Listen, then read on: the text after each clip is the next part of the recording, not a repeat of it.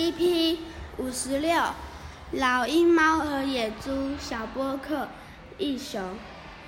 一棵大树住着三种动物：老鹰在树顶筑巢孵蛋，猫儿在树中间产下小猫，野猪一家侧住在树底的洞穴。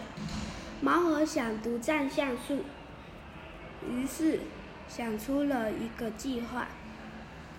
他爬到树顶，对老鹰说：“糟了，野猪一直挖着土，想把树给弄倒，八成是冲着我们的小孩而来。”然后又跳到地面，对野猪说：“我听见老鹰对小老鹰们说，改天我会把树下的猫和小猪抓来给你们吃。”从那天起，老鹰和野猪各自待在自己的巢窝里，看顾小孩，不敢离开。